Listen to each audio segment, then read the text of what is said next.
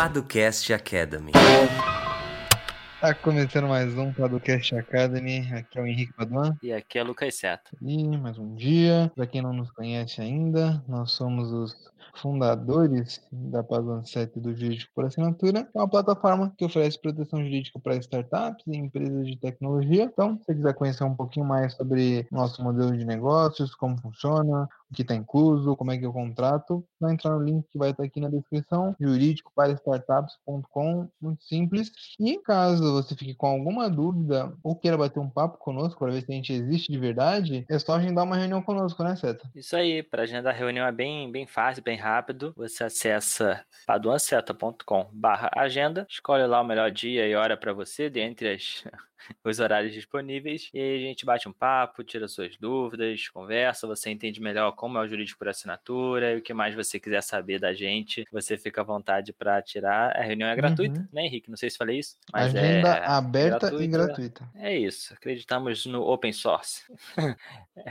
Dá para dizer isso? Não sei. É, enfim, é isso. E é, esse episódio que você está ouvindo aqui é um, mais um episódio do Padocast Academy. A gente já tem aí muitos episódios na manga. A gente aqui tira dúvidas jurídicas de forma mais simples, direta, mais acessível a todo mundo, é, aos empreendedores que costumam enfrentar muitas questões jurídicas ao longo de sua jornada.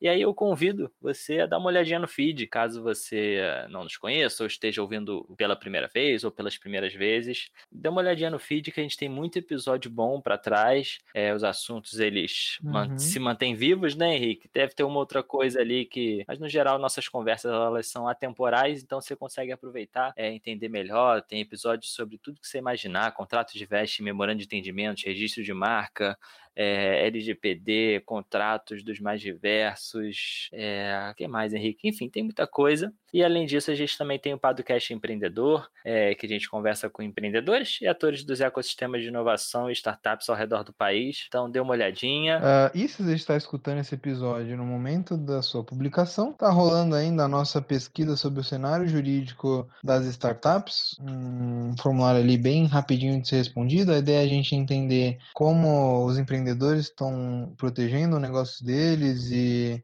uh, qual é essa relação entre assessoria jurídica, advogados e empreendedores, né? Então, se puder nos ajudar respondendo ou compartilhando o estudo, o link vai estar aqui embaixo também, jurídico de startups.com, bem tranquilo. E, por fim, né, Seta? Se você que está nos escutando, e aqui eu vou mandar um abraço pro grande Ubiratã, que nos escuta sempre, né, Seta? Uh... Diz ele que é... sim, a gente vai saber agora.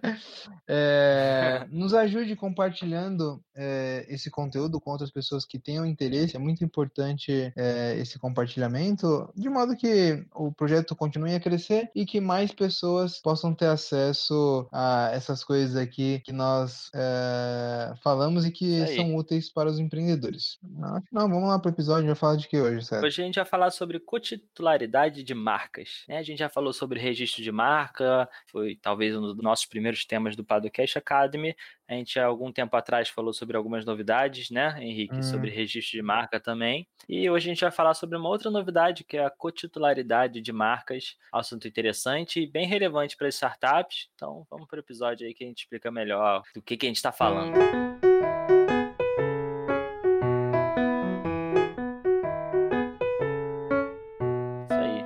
Henrique, acho que para começar esse tema, é, acho que sempre é bom fazer aquele disclaimer que é, caso você tenha alguma dúvida sobre o processo de pedido de registro de marca, etc, a gente tem outro episódio sobre o assunto no nosso feed, que eu convido você a escutar, uhum. né, que a gente não vai adentrar muito no como faz um pedido e etc, o que pode ser registrado, o que não pode, né? Aqui o nosso foco é realmente nessa novidade que veio à tona, surgiu, iniciou, não sei qual a melhor palavra, mas desde o dia 15 de setembro de 2020, o INPI, né, que é o nosso órgão aí responsável pelos pedidos de registro de marca, ele é, permitiu que as marcas tenham uma cotitularidade, ou seja, antes a gente só podia ter um titular uhum. da marca. Então, agora a gente pode ter mais de um é, sem problemas. Titular, só um, um detalhe, pode ser uma pessoa física com uma pessoa jurídica, tá? Exatamente. É, é um ponto é relevante que às vezes pessoa, as pessoas só vão pensar em ah, Então, duas pessoas físicas podem deter aquela marca. Só que não necessariamente, né? Só duas pessoas físicas, pode ser uma pessoa física, uma pessoa jurídica, duas pessoas jurídicas, né? Uhum. Isso, pode ser.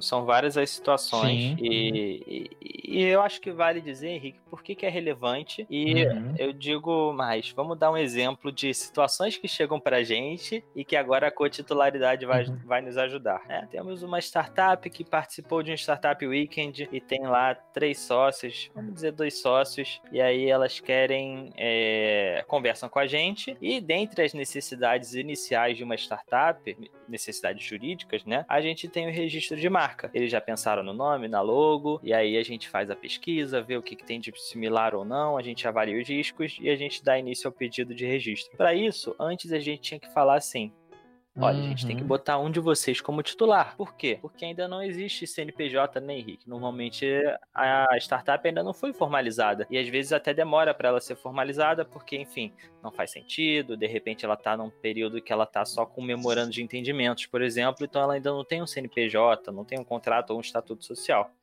Então, é normalmente aquela dupla de, de, fundadores, eles escolhem, ah não, vamos colocar então o fulano ou ciclano. E aí é, o pedido de registro corre em nome só de uma pessoa, que vai ser a titular daquela marca, né?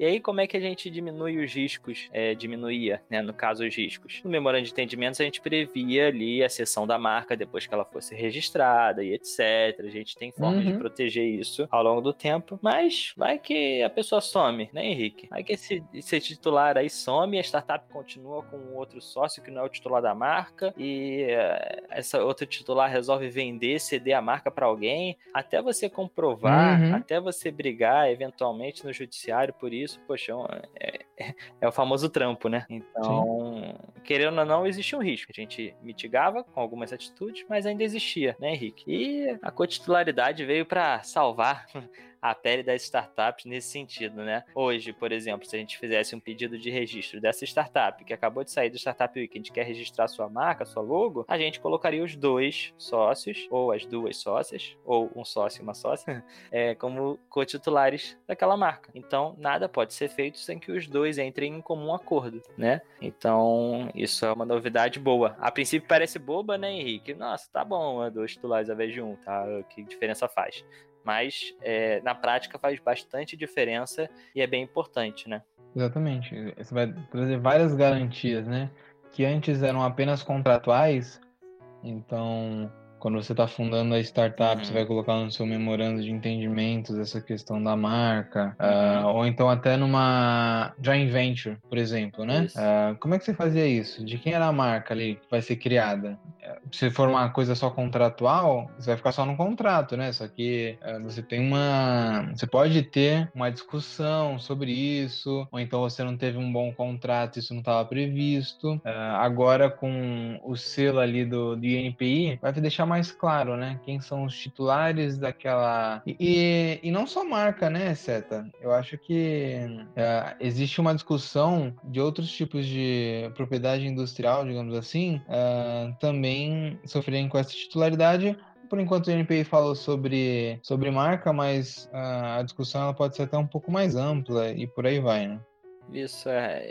Eu acho, acho legal a gente trazer também a ideia de que quando você preenche a cotitularidade no INPI, uhum. lá você não diz, por exemplo, o percentual de, de, né, quantos por cento cada um detém da marca. Isso não é com, com o INPI, né? Então, é, antes da parte contratual era de suma importância, porque você só tinha um titular, não é uhum. que agora ela perdeu totalmente a importância, né? Ela continua sendo importante como algo complementar. Nós dois somos os titulares pelo INPI, isso evita abusos, transferências de marca sem que a outra parte saiba, etc., porque as duas precisam entrar em acordo para isso. Mas ainda assim a parte contratual é importante, né, Henrique? É, será que cada uma detém 50% daquela marca ou não? É, e, e se não chegarem a um acordo para uma transferência, o que, que elas fazem, uhum. né? O INPI não quer saber disso. Se vocês não chegarem no acordo, vocês não vão conseguir peticionar no INPI, né? Ele dá a ferramenta para você. Mas se você não chegar a algum, algum acordo entre os dois titulares, ou três, enfim, você não tem como dar andamento, por exemplo, numa transferência, numa sessão da marca. Então são coisas que ainda se complementam a um eventual contrato ali, né? Pode ser um memorando de entendimento, um acordo de sócios, enfim, ou simplesmente um contrato para verificar essa situação, né? Sim, total. É aquilo, né? É, prever o modo de resolução dos conflitos, que é o que a gente tem falado há bastante tempo aqui, uh, que é peça-chave, principalmente quando você tem um grupo de pessoas, né?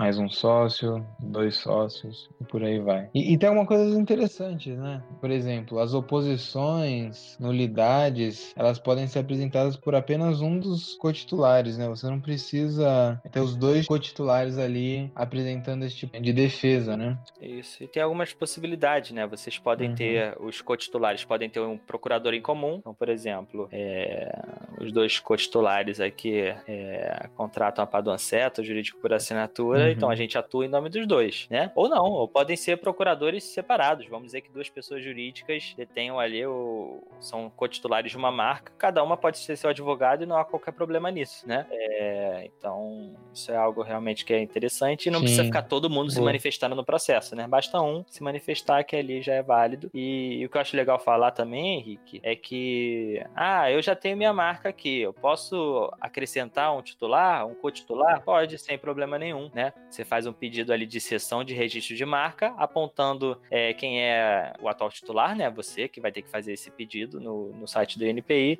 e demonstrando quem são os cotitulares que, que vão entrar ali, etc. E mostrando para o INPI, olha, hoje em dia sou só eu, mas eu quero que nós sejamos cotitulares. E aí o INPI ele concede isso, altera no site, altera o certificado e tá tudo certo. Você tem agora uma marca de cotitularidade. Então, Apesar de só valer a partir de 15 de setembro, quem registrou antes disso pode fazer essa alteração sem problema, se necessário.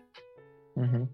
Mas aí, todos os cotitulares têm que declarar que exercem as atividades compatíveis, né? Com aquele produto ou serviço. Então, Apesar de ter falado que em, em, determinados momentos do processo é, só um precisa se manifestar, mas na, na origem, digamos assim, né, dessa cotitularidade, todo mundo tem que é, declarar que exerce aquela atividade de Exato, fato. exato. Se os dois cotitulares têm um procurador em comum, só ele assina, por exemplo, né? Mas para as manifestações, respostas, etc, né? Mas nesse caso que o Henrique falou, ambos precisam demonstrar ali que é, exercem realmente aquela atividade, né? Não tem como fugir. É... Temos algo mais aqui, Henrique, nesse tema? Acho que é. Eu acho que é isso. Um tema mais rápido. É, é não foge muito é. disso. Informações rápidas, mas importantes, então fique sabendo. Agora, você existe a possibilidade de uma cotitularidade, Inclusive, para você que já tem seu registro já concedido, pode adicionar um co-titular se for necessário. É, se não, se você está pensando em registrar por uhum. agora, saiba que é possível. Há pouco tempo, então muita gente não sabe, literalmente um mês da data da gravação, né, Henrique, que surgiu essa possibilidade. Então faz pouco tempo, talvez muita gente ainda não saiba, então é, é importante isso ainda mais no contexto das startups, né? Que muitas registram ainda em nome da pessoa física. Exatamente. Então é isso. Uh, agora a gente vai para aquele momento, né, Seta? Tão esperado aí pelo nosso público, que é das sugestões e indicações. E manda aí, Seta, qual que é a sua indicação da semana? Cara, minha indicação da semana, eu não sei não. Tu sabe qual é a sua? Eu tô despreparado, Excelente. cara. É, você já foi melhor, hein, Seto? Você já foi já. melhor. Você já foi melhor. Ah, então beleza. É, dessa vez eu vou, apesar de ter visto alguns documentários interessantes aí é, sobre a vida selvagem, uhum. não, eu vou indicar um livro que eu tô lendo. Uh, tem sido uma leitura bem interessante aqui, principalmente para quem está empreendendo e por aí vai, que é o Manual do CEO, do Josh Kaufman. Uh, livro bem completo, é, obviamente que ele não, não vai tratar de todos os temas com uma grande profundidade, mas eu acho que ele abre os olhos uh, é, para a visão de empresário mesmo, né? De, de como tocar um negócio. Então, é, empresário e empreendedor. Então, essa é a minha Olha, recomendação. Manual do. CEO. exatamente. Beleza. É... Legal, Henrique. Eu vou recomendar aqui um filme, pode ser? Ah, lá vão ter. Tá, cara, eu vou recomendar um filme que eu revi hum. ao... talvez uma semana atrás, não sei. É... que se chama Conta Comigo. É um filme de 86, cara, e é com alguns atores é, é um elenco mirim, dá pra dizer assim, né? E é bem anos 80 mesmo. Eles têm. São quatro amigos, né? Cada um do, do seu jeito, etc. E eles têm ali meio que uma missão a cumprir. É... Que não é spoiler, né? É, a primeira cena do filme mostra que um deles ouve dizer que existe um corpo morto em algum lugar e todos eles vão é, tentar achar aquele corpo morto para ver pela primeira vez alguém morto e tal, como é, e eles ficarem famosos porque eles encontraram. E é bem no interior lá dos Estados Unidos, então aquela coisa bem. aquela cidadezinha de acho que mil habitantes, uma coisa assim. E assim, uhum. cara, é, o, o, filme é muito incrível porque além das atuações serem inacreditáveis para crianças, sabe? É impressionante. Uhum. Ele fala muito sobre amizade, companheirismo e sobre a importância da jornada, né? Então, é Legal. algo muito bonito, assim. É um filme que eu gosto muito. Volta e meia eu revejo. Tento rever. Com certeza todo ano eu revejo, às vezes mais do que isso, porque é, é um filme que é bem importante para mim, assim. Eu acho um filme muito bom, essa ideia da jornada. E a relação entre cada um deles é muito legal, principalmente dos dois principais. E como às vezes, por exemplo, um deles é uma pessoa que vem de uma família que é conhecida por ser meio malandra, de roubar e etc, e como aquela criança acaba puxando essa fama dos pais e se ele tá fadado ou não a ser mais um quando ele crescer, né? Enfim, assuntos uhum. bem densos para crianças e ao mesmo tempo tem bobagem porque são crianças, né? E um dos atores é o River Phoenix. River Phoenix, ele é o irmão do Joaquim, famoso Joaquim Phoenix, né? O nosso Coringa. Ah, é? É, é, e esse River Phoenix, ele era o grande ator da sua geração. Ele era para ser hoje o que a gente vê como Leonardo DiCaprio, talvez até maior, porque ele morreu com 21, 22 anos e ele já tinha concorrido a Oscar, né, com essa idade, sabe? E você vê, ele tem, eu acho que ele tem uns 13 anos nesse filme e você vê a atuação dele é incrível e vale pesquisar não só sobre o filme, mas sobre esse ator, River Phoenix. E ele que levou o Joaquim Phoenix a atuar. Ele era mais velho do que o Joaquim Phoenix e insistiu muito pro Joaquim Phoenix atuar. E Joaquim Phoenix até agradeceu no discurso ao Oscar ao irmão, que é algo muito pesado, né? morreu com overdose, etc. E uh, uma semana atrás, aí vem o Ego, né? O Ego, eu quis dizer da Globo.com, tá? Não, o Ego. é, e aí vem o Ego, que o filho do Joaquim Phoenix nasceu uhum. e se chama River, em homenagem ao irmão. Eles são. É, é, é bem. E, enfim, bastante história. O, o, é o grande modelo do Leonardo DiCaprio, é o River Phoenix, é a grande inspiração dele.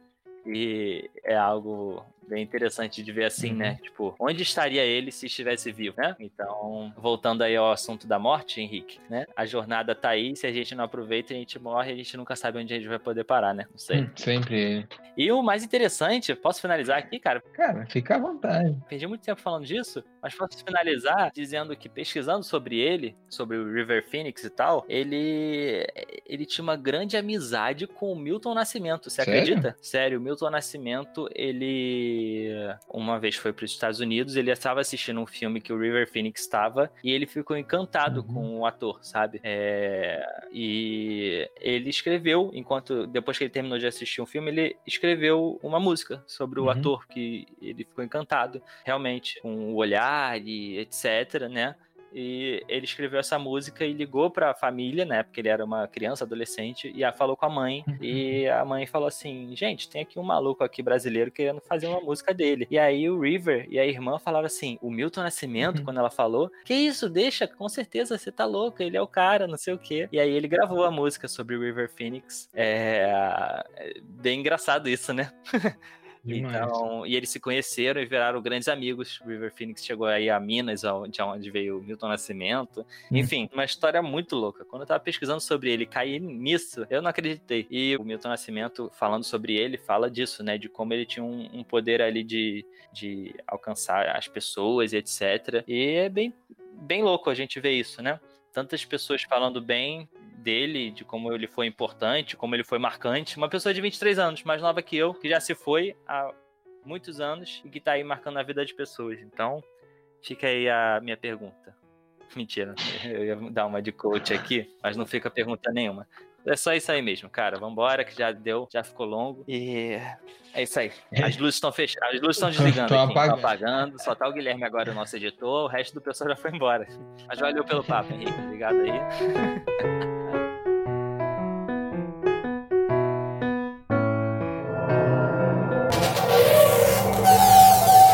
Edição Guilherme Gadini.